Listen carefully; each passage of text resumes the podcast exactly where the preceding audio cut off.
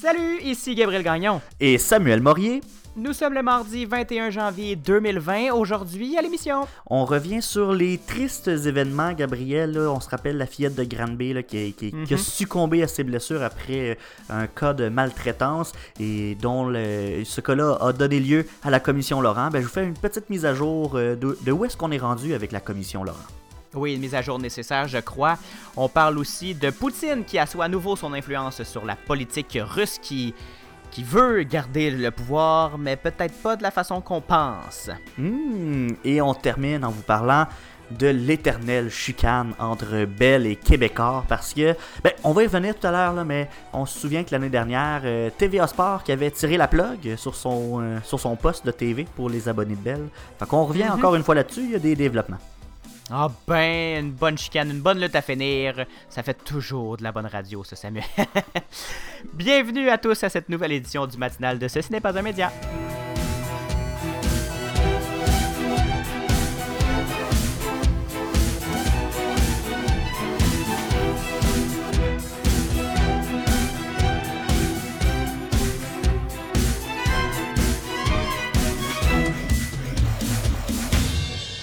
Bonjour Samuel.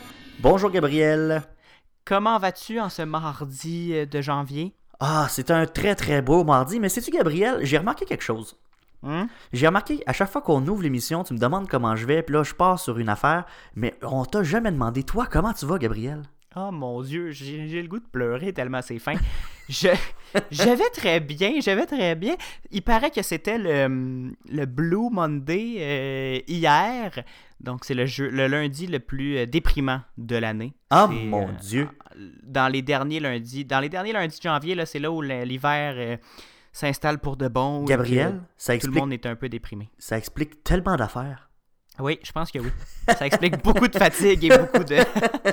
Mais ce qui m'a redonné un peu de joie de vivre, Samuel, c'est. euh, je, je, je surfais sur euh, la toile, L'autoroute de euh, l'information. sur l'autoroute de l'information, là, j'y allais à toute vitesse et euh, j'ai- je suis tombé sur euh, un- un- une vidéo du dévoilement de quelques attractions de Super Mario World à Universal Ah, Studios oui, au ben Japon. oui.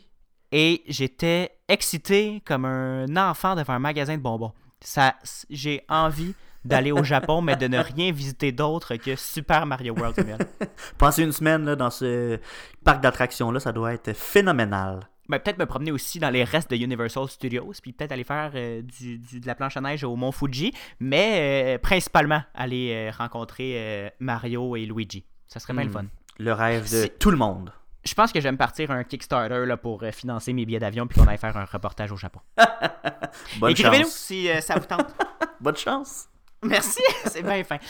Euh, Samuel, Oui. on va revenir à, à quelque chose de, de plus sérieux, en fait de très sérieux. Ouais. C'est, euh, on, on revient sur les événements de, de Granby qui, euh, qui a bouleversé tout le Québec et qui a bouleversé le gouvernement, là, qui, a, qui a même créé une commission spéciale pour euh, revoir les- les- le fonctionnement de la DPJ. Ben oui, on se souvient euh, des éléments malheureux de la fillette de Granby là, qui avait trouvé la mort après avoir été maltraitée et séquestrée par ses parents. C'est un événement qui avait vraiment... euh, ça a été un onde de choc euh, partout au Québec. Les médias, quand on a relayé l'information, je pense que personne n'est resté impassible devant cette nouvelle-là. C'est, ça nous a tous frappés. Assez bouleversant. Ah oui, c'était bouleversant. Et je pense que ça a été un peu un, encore une fois, une expression anglophone, je m'excuse, mais un wake-up call pour euh, le Québec, mais pour le gouvernement. On a bien vu que les, euh, les services sociaux n'étaient pas en mesure de, d'offrir euh, des services complets. On, on a vu qu'il y avait un manque quelque part et donc ça a forcé le gouvernement à mettre sur place une commission d'enquête, une commission spéciale.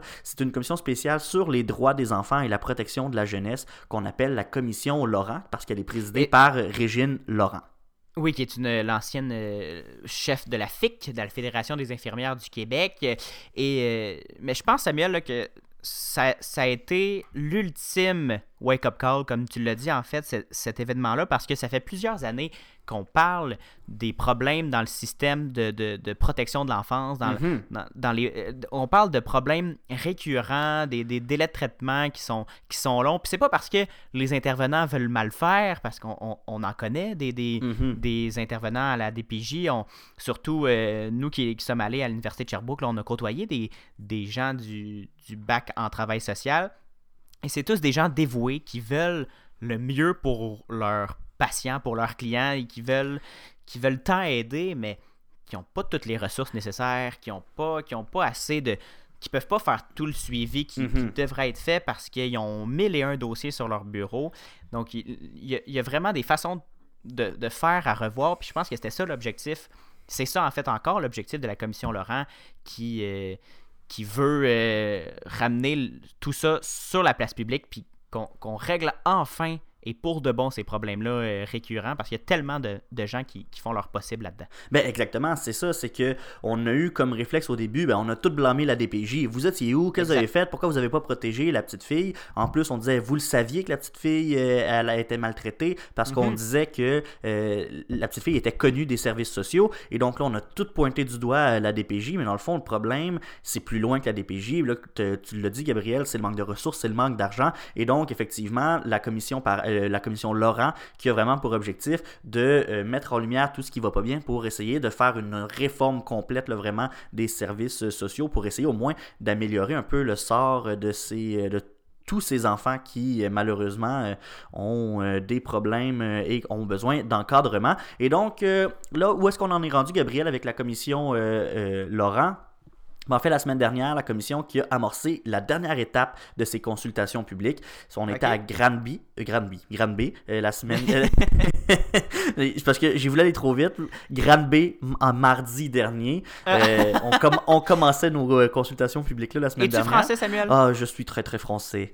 Mais on commençait à Granby la semaine dernière. Ensuite, on est allé à Montréal, à Drummondville, on est allé à Trois-Rivières, Laval. Et demain, la commission Lau- Laurent qui sera à Québec et Saint-Jérôme. Et donc, Là, on termine les consultations publiques. On a aussi parlé avec des experts euh, dans les dernières semaines, les derniers mois. Qu'est-ce qui en est sorti là, des dernières Oui, de quoi- euh, consultations, des dernières... Qu'est-ce qu'on euh, retient, là? ben, écoute, ça, c'est pas une surprise euh, pour tout le monde. Hein. C'est euh, le manque de, d'argent, le manque de ressources qui ressort. Mais euh, ce qui vraiment a, retenu l'attention particulièrement, c'est le témoignage de Damien Contandriopoulos, qui est un professeur à la School of Nursing de Victoria au, en, Colombie, en Colombie-Britannique. Parce que lui, oui, peut-être qu'il vient de l'Ouest canadien, mais il a beaucoup, beaucoup critiqué la réforme Barrette parce que on, lui, ouais. il juge qu'on a noyé le social dans le médical. Et là, Ah je oui. m'explique.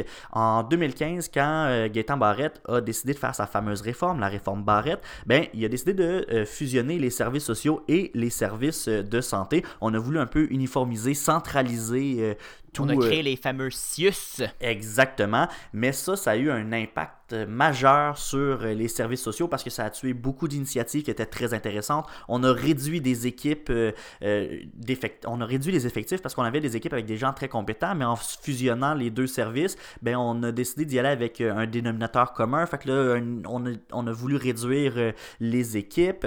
Et donc, on a le spécialiste qui a beaucoup critiqué cette réforme-là, lui qui a jugé qu'elle n'avait pas le potentiel d'apporter des économies au système et même des gains en efficacité, chose Ah, qu'on ouais. avait promis à l'époque en, euh, en Ben oui. quand on avait présenté cette idée-là, on avait dit que ça allait vraiment améliorer euh, l'efficacité, qu'on allait faire des économies majeures, mais finalement, le spécialiste, lui, qui dit Moi, j'y ai jamais cru, et on le voit qu'aujourd'hui, ben, ça donne des, des situations comme celle-là. Euh, lui, il juge que cette réforme-là n'a pas eu d'impact. En fait, il dit pas qu'elle n'a pas eu d'impact positif. Parce qu'il se dit, c'est sûr que si on fait, on se penche sur les données, qu'on étudie la question, qu'on regarde ce que ça a fait, c'est sûr qu'on va être capable de retirer des données positives parce que peut-être qu'effectivement, sous un angle administratif ou de gestionnaire, on a probablement amélioré des choses, mais. Mais lui- comme d'habitude, on a, on a oublié l'humain derrière. Exactement, parce Ce que lui, fait trop souvent. il voit un il voit le ratio positif négatif qui est vraiment débalancé pour lui les points négatifs sont beaucoup plus importants et surtout plus nombreux que les, euh, les impacts positifs de cette Intéressant. réforme là on a également la vice-doyenne à la recherche de l'école de psychologie de l'université Laval madame Marie-Hélène Gagné qui euh, nous a fait un portrait un peu euh, financier de, du, euh, de la DPJ et de, tous- de tous ces dossiers-là d'enfants qui sont sous la protection de la jeunesse. En fait, elle estime que la maltraitance des enfants coûte très cher à l'État. Et là, Gabriel, j'espère que tu es bien assis. Est-ce que tu te tiens bien? T'as-tu...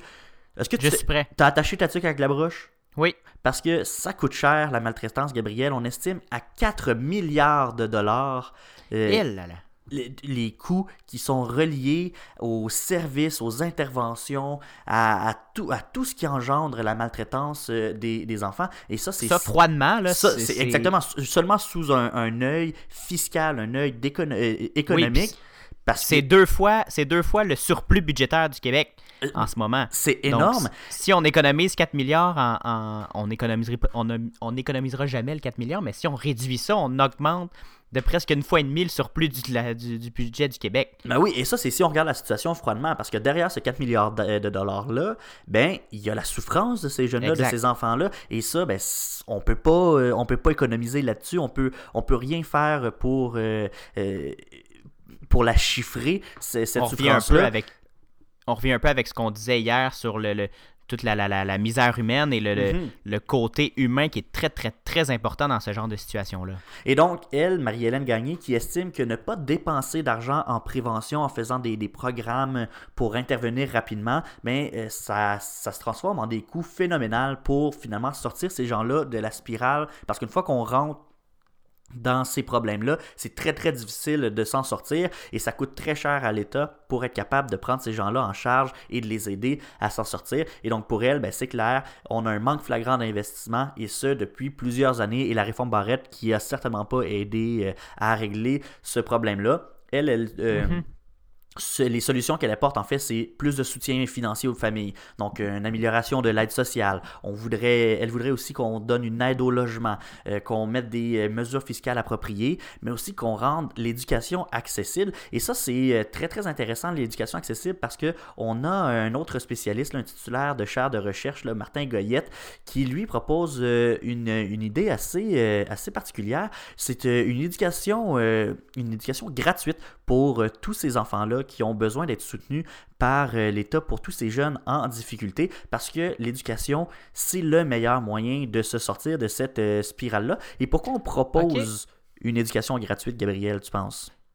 Ben justement, pour qu'on qu leur donne de meilleures chances de se, de se sortir de, de ce cercle vicieux-là. Oui, eh ben oui, c'est ça. C'est vraiment pour les aider à s'en sortir. Mais en fait, le, la justification pourquoi on veut rendre ça gratuit, c'est parce que des, des, jeunes qui sont, euh, qui, qui, sont qui vivent cette situation-là, ben n'ont pas de support financier de leur famille. C'est aussi des, des personnes, des jeunes qui n'ont pas non plus une sécurité financière euh, eux-mêmes très très solide. Ils ne mm -hmm. peuvent pas compter sur leur famille. Donc, en donnant l'éducation gratuite, l'accès à l'éducation euh, gratuite, bon, on pourrait aider ces jeunes-là à se rendre de plus en plus loin aux études parce que c'est surtout les études supérieures. Ces jeunes-là, euh, on, on, souvent, on dévalorise les.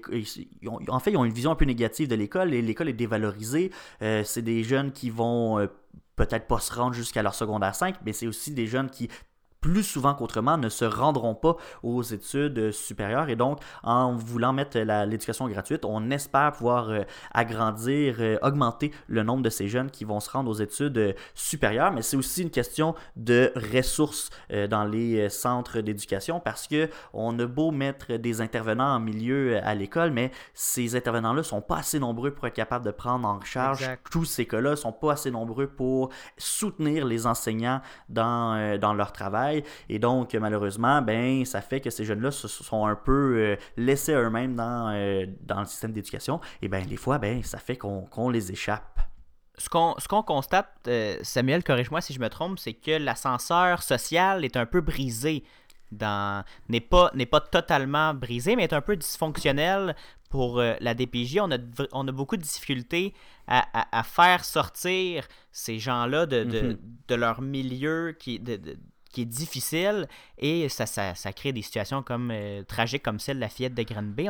On n'a pas réussi à, à, à accélérer l'ascenseur pour qu'elle sorte de ce milieu-là, pour l'amener dans, une, dans un milieu plus stable, plus efficace pour elle, plus sain et qui, qui allait la, la faire monter dans l'échelle sociale et l'amener la, vers une, un, un, un, modèle de citoyen, là, ce qu'on qu n'a pas pu faire. Donc, l'ascenseur est un peu brisé. Il faut trouver le moyen vite là, de, de, de le réparer. Puis l'école l'école en est une bonne idée. Euh, réinvestir en, en, soins de santé est une bonne mm -hmm. idée. Faire beaucoup de prévention auprès de la, des parents qui ont des difficultés, c'est aussi une excellente idée. Il, il faut trouver le moyen que ces gens-là pas juste l'enfant, mais aussi le parent sortent de, ces, de, ce cercle vicieux-là parce que l'enfant va le, parent va toujours avoir un, lien particulier avec son enfant. Donc, si on, est, on réussit à sortir le parent d'un mm-hmm. de, ce cercle de, de, problèmes, entre guillemets, là, ben, on peut aussi beaucoup aider l'enfant à trouver un meilleur euh, moyen de, s'en sortir. Ben, c'est sûr, effectivement, et la commission Laurent, c'est un peu ça l'objectif. On cherche les outils nécessaires pour réparer l'ascenseur,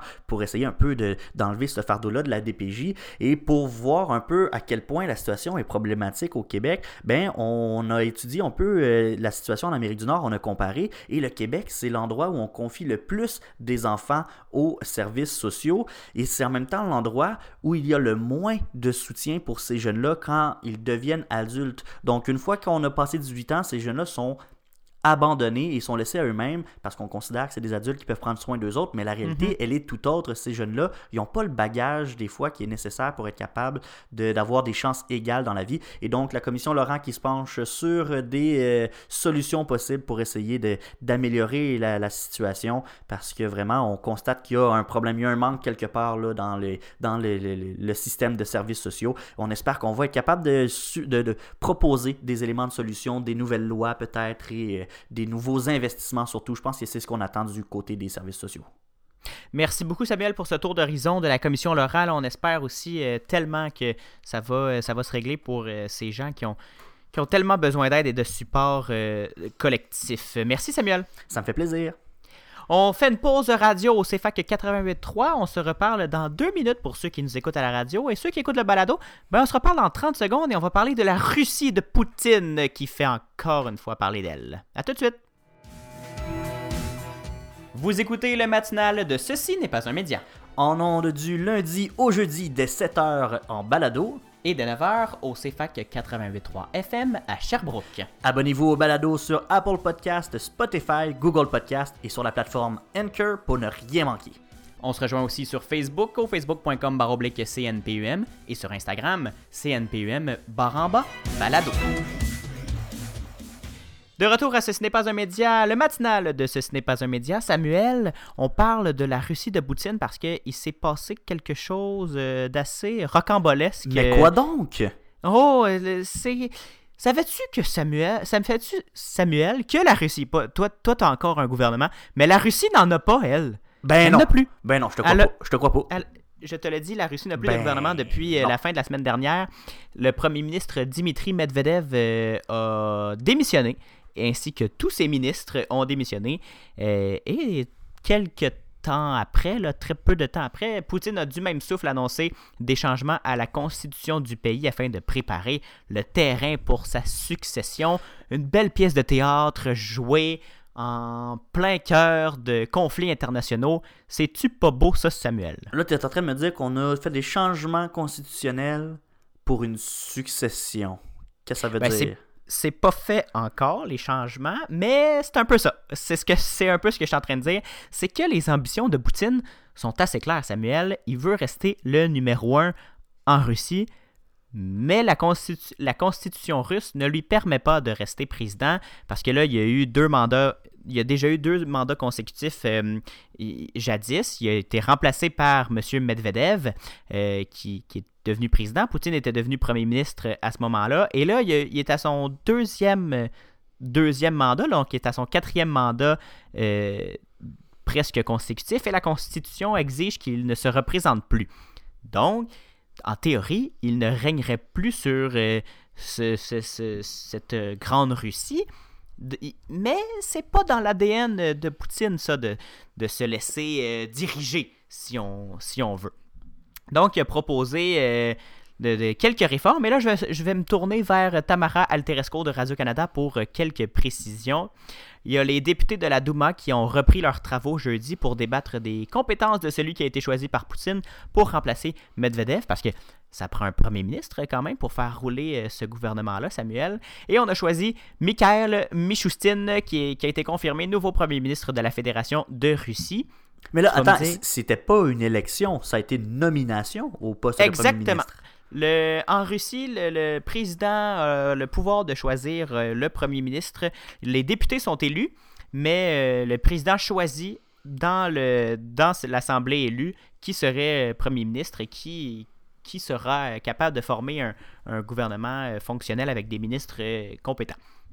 Donc, le, le, président Poutine a choisi le remplaçant de Medvedev pour son, pour préparer sa propre succession. Tu vois comme c'est tordu tout ça, Samuel. Donc, Michael Key, c'est pas mal ce que tout le monde se demandait, euh, et les, même les Russes se sont, demandé se sont posé la même question. C'est un... L'ancien responsable du département des impôts, il a été pendant 10 ans, il a deux enfants et il adore jouer au hockey. C'est ce qu'on a connu euh, pendant euh, les, premières minutes de, sa nomination. Mais là, quand on creuse, on, apprend aussi, c'est le Moscow Times qui a révélé ça, on apprend aussi que Mikhail Michoustin est propriétaire d'une résidence de 9 millions de dollars en banlieue de Moscou, que sa femme a mystérieusement accumulé un revenu de 12 millions de dollars au cours des 9 dernières années. Ah ben...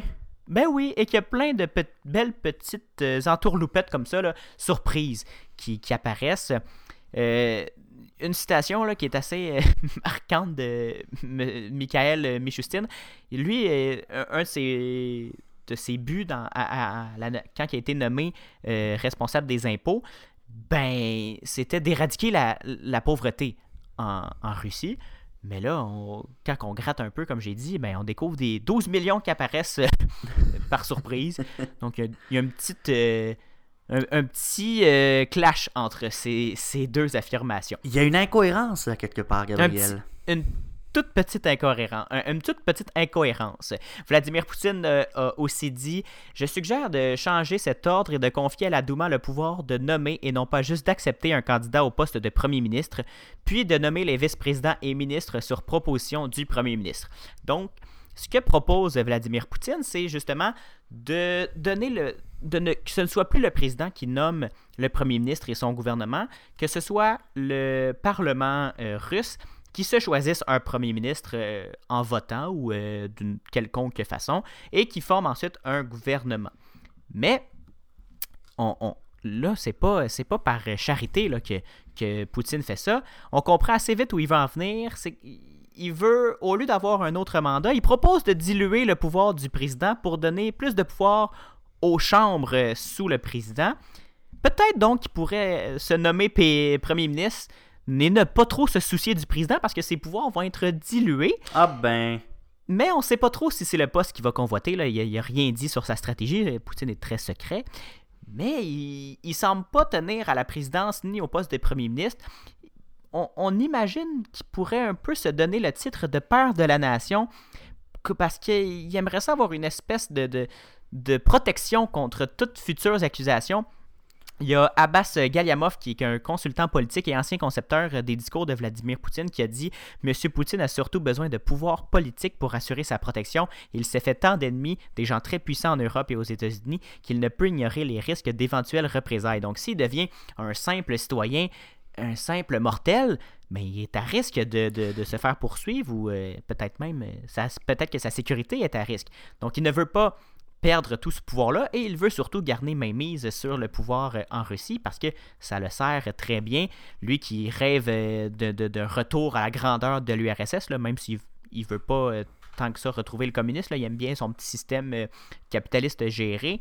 Il veut retrouver la grandeur de l'URSS mais euh, sans, l'éternité de la présidence et de l'absence totale de démocratie, parce qu'il est un grand fan de la démocratie de façade. Euh, mais on sait quand même qu'il n'a que faire de ses adversaires et des règles éthiques. Donc Samuel, Poutine est encore une fois euh, sous les feux de la rampe et il prépare encore une fois un petit coup pendant à la démocratie. Comme, on, comme disait mon grand-père, qui vivra verra, mais je pense pas que j'irai vivre en Russie, Samuel. J'ai bien hâte de voir ce que ça va donner, mais en même temps, ça m'étonne pas beaucoup, le venant de Vladimir Poutine, toutes ces petites manigances-là. C'est quasiment un film constant la politique russe. Samuel, euh, on change de sujet complètement. Tu parles de Belle et Québécois. Ben, en fait, une, c'est encore dans le même ordre d'idée. C'est une chicane entre géants. Là, euh, on peut pas imaginer la Russie et, les États-Unis. Mais des géants commerciaux. Oui, mais là, c'est Belle et Québécois. Je te, je te laisserai choisir ou je laisserai les auditeurs choisir qui est la Russie et qui sont les États-Unis dans ce conflit Belle Québécois. Mais euh, il s'en passe des affaires pour euh, une chaîne sportive, TVA Sport. hein? Ben oui, te souviens-tu de la chicane entre Belle et Québécois l'année Je m'en dernière? rappelle très bien. J'ai vu ça passer sur Twitter, les gens fâchés qui n'avaient pas euh, leur hockey. Ben ouais, c'est ça. En gros, là, c'est que euh, Bell voulait pas mettre la chaîne TVA Sport dans son forfait le plus populaire, le forfait qui est appelé forfait bon. Donc, euh, c'est- dans ce forfait-là, on a RDS, mais Bell refusait de mettre TVA Sport. Les abonnés de Bell qui voulaient avoir accès à ce poste-là devaient payer un petit peu plus cher, avoir un autre forfait. Et donc, Mhm. Québec, Québécois qui trouvait ça inéquitable. On voulait avoir, euh, le, on voulait traiter TVA Sport sur le même pied d'égalité que RDS. Et donc, on a Parce que c'est, c'est pour expliquer euh, aux auditeurs là, la façon dont ça fonctionne, le financement des chaînes spécialisées, ça fonctionne pas nécessairement par code d'écoute. Oui, c'est une, il y a aussi des revenus publicitaires, mais ça fonctionne énormément par abonnement. Donc, dès qu'il y a un abonné, le- la chaîne reçoit une redevance sur cet abonné et euh, fait son argent comme ça. Donc, même si on est abonné à Z ou à TVA Sport, mais qu'on l'écoute pas tant, ben c'est pas grave parce qu'il y a quand même les revenus d'abonnement qui, rentrent et TVA Sport perdait une énorme partie de ces revenus-là euh, à cause de, cette absence dans le, le forfait bon de Bell. là. Juste pour remettre en contexte. Oui, merci beaucoup. Et donc, Québécois qui trouvait ça inéquitable, on avait menacé au départ de bloquer l'accès au poste et finalement on le fait. Québécois qui a tiré la plug, comme on dit, TVA Sport n'était plus accessible aux abonnés de Bell, même pour ceux qui payaient. Et ça, on l'a fait au tout début des séries élim- éliminatoires. Donc, Gabriel, on peut euh, comprendre que les gens étaient ben ben fâchés. Bell qui était vraiment, mais vraiment pas euh, content. Mais plus, deux jours plus tard, la Cour suprême qui a ordonné à Québécois de rétablir le signal et on a dit à Québécois, on va attendre que le CRTC tranche sur la question. Finalement, le CRTC, en décembre dernier, a rendu une décision. On s'est rangé du côté de Québécois. TVA Sport et RDS, c'est la même chose, dans le même forfait. On doit donner le même accès. Mais là, évidemment, Bell, qui est pas content de cette décision-là, on a décidé du côté de Bell d'entamer des démarches pour faire appel à la décision. Et là, tu penses que c'est compliqué, Gabriel, dans cette Ben histoire-là? c'est encore plus compliqué parce que la situation a donné lieu à vraiment là, une quantité, j'avais jamais vu ça, des poursuites après poursuites après poursuites. ça a commencé, Bell a décidé de poursuivre TVA Sport pour 150 millions de dollars parce que TVA Sport n'aurait pas dû bloquer le signal à ses abonnés. Et là, TVA Sport qui a répondu en poursuivant Bell pour 20 millions de dollars parce que Bell Ben n'a pas traité TVA Sport euh, de façon équitable comparé à RDS. Et à travers tout ça, on a une action collective des abonnés de Bell contre TVA Sport qui a été, en- qui a été euh, démarrée pour 100 millions de dollars. Donc là, c'est une grosse affaire juridique. On- C'est des combats d'avocats. Pour vrai, j'aimerais pas ça être un avocat pour Bell ou Québécois parce que c'est sûr qu'ils ont des mal de tête quand ils se couchent, ces gens-là. c'est une grosse, grosse affaire. Une grosse chicane euh, de géants des télécommunications qui, qui n'ont pas l'habitude d'avoir une image de, de gentil monsieur, là, et je pense qu'ils nous le prouvent encore une fois euh, avec cette situation-là, qui veulent, euh, et comme disait Yvon Deschamps, ils veulent notre bien, puis ils vont l'avoir, Samuel. Ah, Ils vont toujours l'avoir. Oui, c'est ça. Là. On, rapidement, on termine cette émission comme d'habitude avec euh, les nouvelles en rafale. Ce qu'il faut savoir aujourd'hui, et là, Samuel, j'espère que, que tu sais, mais en fait, ce qu'il faut savoir absolument dans notre vie, c'est qu'il ne faut pas fumer, Samuel. C'est pas bon pour que- la santé. C'est pas bon pour la santé. Et là, il y a le Conseil québécois sur le tabac et la santé qui, euh, affirme que le taux de fumeurs dans la, province, dans la province est stagnant depuis quelques années. On a atteint un plateau de 18% de fumeurs et ça ne diminue plus depuis euh, plusieurs années. Pourtant, selon les données dévoilées euh, dimanche matin, les adeptes de la cigarette ont tout intérêt à écraser pour de bon le plus rapidement possible. là. Il y a des campagnes de prévention, il y a des campagnes de, peur avec les, images euh, qui, font, assez peur sur, les paquets de cigarettes. On cache les paquets de cigarettes, mais ça n'a pas, empêché, ça n'empêche pas plusieurs personnes de fumer. Donc, on apprend euh, dans ce rapport-là qu'un ex-fumeur abstinent depuis un an réduit ses risques de souffrir d'une maladie cardiaque de Après trois ans, les risques sont réduits de 75%. Et s'il ne rechute pas pendant 15 ans, son risque serait équivalent à celui d'une personne n'ayant jamais fumé. Aussi, seulement une cigarette par jour, Samuel, augmente les risques de développer des problèmes cardiaques. La morale de cette histoire, on ne fume pas, ça va te sauver la vie. Ben oui, et Gabriel, rapidement, on se poursuit avec les, des mises à jour euh, sur les courses à la chefferie en politique. Gérard Dettel, on pensait qu'elle allait se présenter pour euh, la chefferie du Parti conservateur. Eh bien non, Oui, il finalement. était pressenti. Finalement, il a confirmé qu'il ne se présenterait pas. On a Mhm. euh, la Cour suprême qui a refusé d'entendre l'ancien argentier du Parti libéral euh, du Québec, euh, qui euh, permet, en fait, le, refus de cette Cour suprême-là, ça permet aux journaux de publier des documents compromettants, et ça, ben, ça met Jean Charest dans l'embarras, et ça ramène des problèmes d'éthique des libéraux provinciaux au premier plan. Et sinon, du côté du PQ, Paul Saint-Pierre Plamondon qui se lance dans la chefferie, dans, la course à la chefferie, et euh, donc, euh, c'est une course entre euh, Saint-Pierre Plamondon et Sylvain Gaudreau qui s'annonce. Donc Sylvain Gaudreau qui est député de Jonquière pour le PQ depuis 2007. Et on termine, Gabriel, rapidement, un, soulèvement populaire au Liban qui perdure.